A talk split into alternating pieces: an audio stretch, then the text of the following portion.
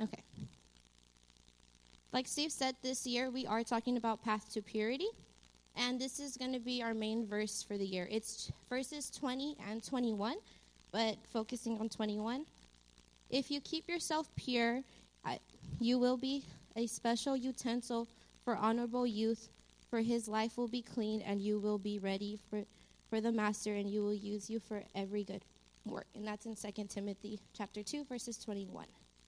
And first, let me start off with prayer. All right, so thank you, Heavenly Father, for this night that you have let us gathered here today, dear Heavenly Father.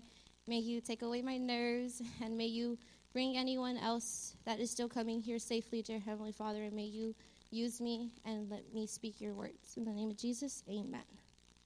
Okay, so going back to this, if last, when we were first introduced with the topic for the year, Path to Purity, I was a little bit confused because I was like, Path to Purity, there's only like one topic. Like, what, like that's going to be done in one like message. That's it, wrap up the year.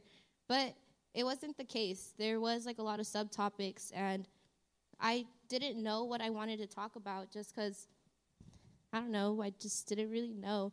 I kind of wanted to go with like the easiest topic and call it a day, but I knew it wasn't going to come from my heart. And as we all know, everything you do for the glory and honor to God should come with a pure heart.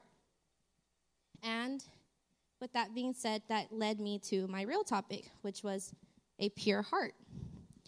So I don't have a title, but we'll get to that at the end.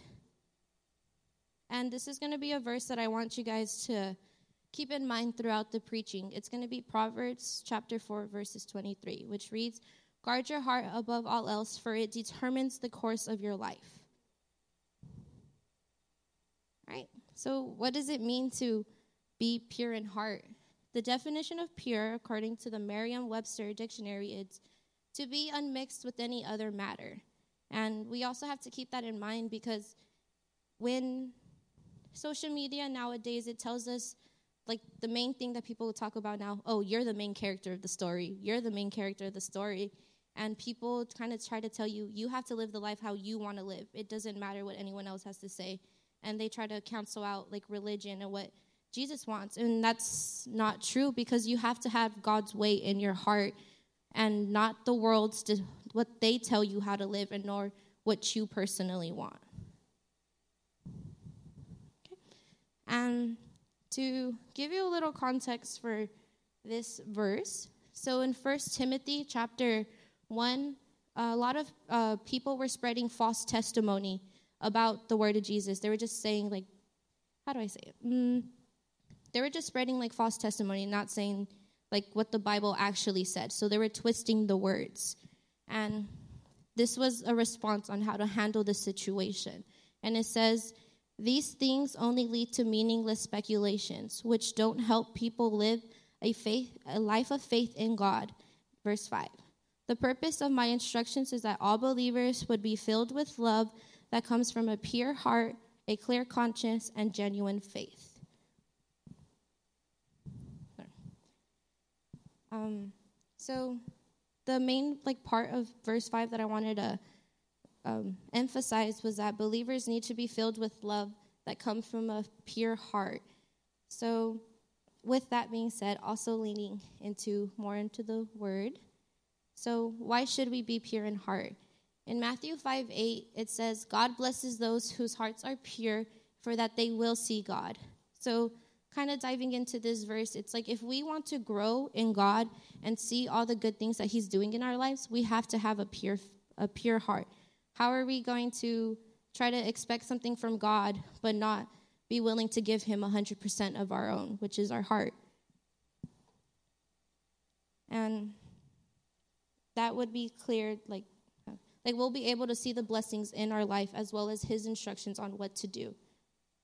And to be pure in heart also means to be dedicated to God 100%. So if you need more convincing, it's because Jesus said to have a pure heart. But diving into that, it's in Matthew chapter 23. And a little context for what's going on in Matthew 23.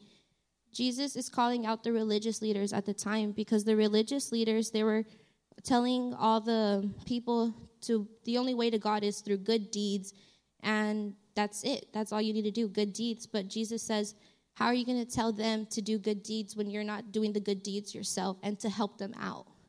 And as we know now, that's not the case. It's not just good deeds that's going to make it for us to get to heaven.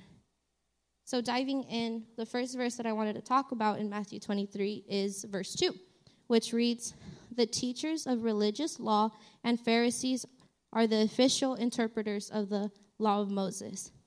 This kind of stuck out with me after, like, rereading it after um, Pastor um, Samuel Pagan's teachings, because he said this and it really stuck with me. It was, um, sorry, before Jesus, the the rules and the laws were written on stone. But after Jesus came, the laws were written inside our hearts. And that really stuck to me, but I was just like, okay, so like what does that mean? So do we not listen to like the law of Moses? But it's not the case. It's Jesus said that I'm not here to destroy the law, I'm here to fulfill it. And that's also something to keep in mind. The next two verses that I want to talk about is Matthew 20, chapter 23, verses 25 through 26. 25 reading, with a sorrow, what sorrow awaits you, teachers of religious law, and you Pharisees, hypocrites, for you are so careful to clean the outside of your cup and the dish, but inside you are filthy, full of greed and indulgence. And then verse 26 You blind Pharisees, first wash the inside of your cup and the dish, then the outside will become clean too. So, talking more about this, it's kind of saying like what's the point on washing the outside if you're not going to wash the inside which is true. When you guys wash dishes at home are you guys going to clean just the outside and not the inside? Obviously not because then what's the point of you doing washing them in the first place? Which kind of leads into more deeper into more deep in detail sorry is that for us to truly be clean it has to be just the insides. We can't just base everything off of good deeds like how the Pharisees or the the religious leaders were telling people that's not all that it takes. It's your inside as well. There's no point for you to do a good deed and your heart's all ugly because then it just cancels out. And that's what Jesus is trying to tell the people and trying to call out the Pharisees. So, okay. So also in Matthew 23, I mean, sorry, yeah, 23, 28, it's the outward you look relig- outwardly you look like righteous people, but inwardly your hearts are filled with hypocrisy and lawlessness. Just like the apple, it looks very nice and shiny on the outside, but inside it's all rotten. We person, it's like meeting someone who's like very good looking on the outside, but inside their personality is so ugly, you want nothing to do with that person. This is the exact same way. Or also having like a really nice house, like if you bring people to your house, like, hey, this is my house, it looks really nice on the inside, but inside it's all messed up. You have wallpaper falling out. Like you would be ashamed to bring someone into your own house versus just showing them the outside. So, another verse to kind of back this up is Mark chapter 7, verses 14 through 15, which reads Then Jesus called to the crowd to come and hear all you all of you listen, he said, and trust and try to understand. It is not what goes into your body that defiles you. It's what's defiled that comes from your heart.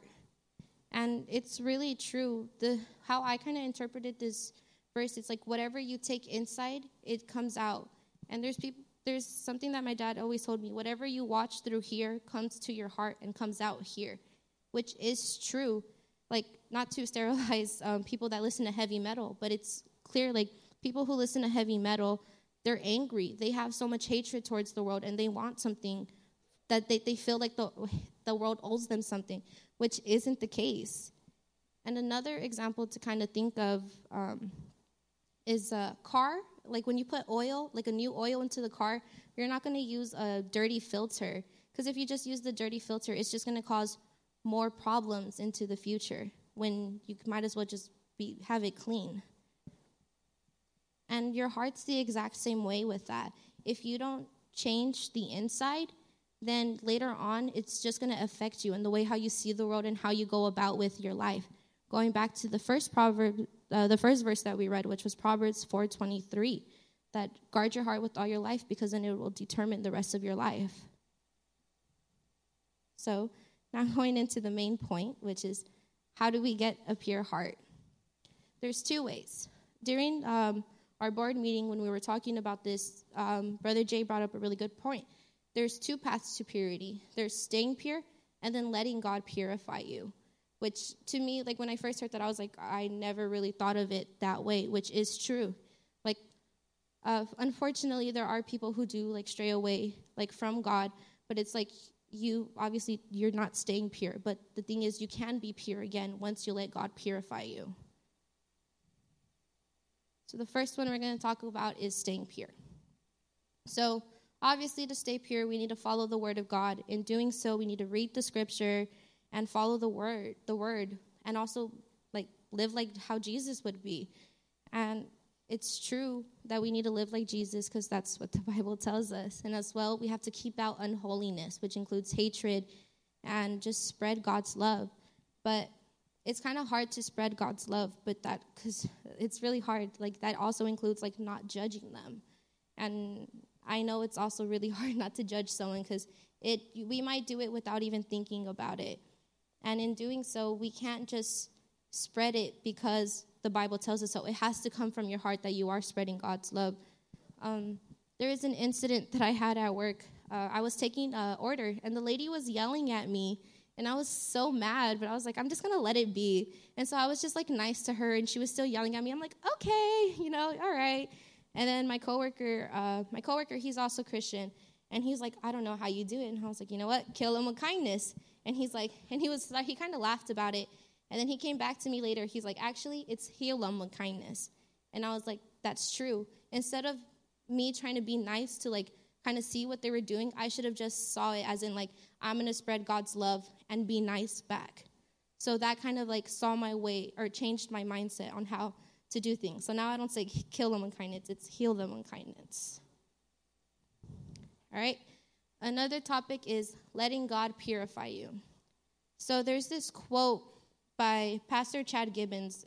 Um, I was when I was doing research, he said this, and it it kind of stuck with me. We need a change in heart, but we have no power to change our own heart.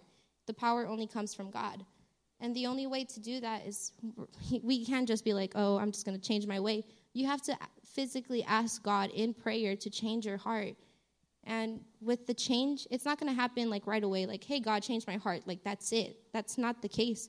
With time, when with good deeds, but you're doing it with good intentions, then God will purify your heart. And we also have to keep in mind that we need more of God, more of God, and we need to take out the hate and ungodliness. Sorry. Okay. So, the question is Jesus at home in your heart? This is also something that was brought up in our board meeting just this last month, and it kind of stuck with me. So, a little context to the question. If, let's say, God were to enter your heart or your home, would he be at home or would you give him restrictions? So, kind of thinking about this too was just, I'm also going to give a little personal testimony. But me personally, I had a lot of issues with trying to grow in God because as much as I wanted to grow and like see the blessings that he was giving me in my life and to follow his word, I didn't let him heal my heart completely. And I kind of didn't want to, uh, someone had hurt me. So I didn't want to forgive the person, nor did I want God to heal me out of that because I wanted to remain a victim. And Brother Jay talked about it too, having the victim um, attitude. And it's true. I wanted to stay a victim, so I didn't want God to heal my heart completely. And it was really hard for me to grow spiritually and have that like 110% relationship with God. So I tried to base it off of good deeds and trying to just be more involved at church, but I didn't really go anywhere. But finally, like, uh, praise God. But I did turn the whole the situation fully to God, and I said, God, like, heal me, and I want to be like 100% with you. So praise God. yeah.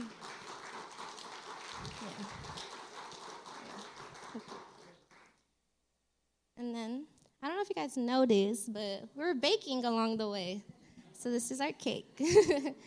so to go back to the title, Um, I actually did not have a title just because I didn't want to tell you guys what you guys should have get out of the message. I am not entitled to say where your relationship is at with God, nor where your heart lands. So that is the reason why I didn't have a title, but you guys get to determine your own title. And that's it.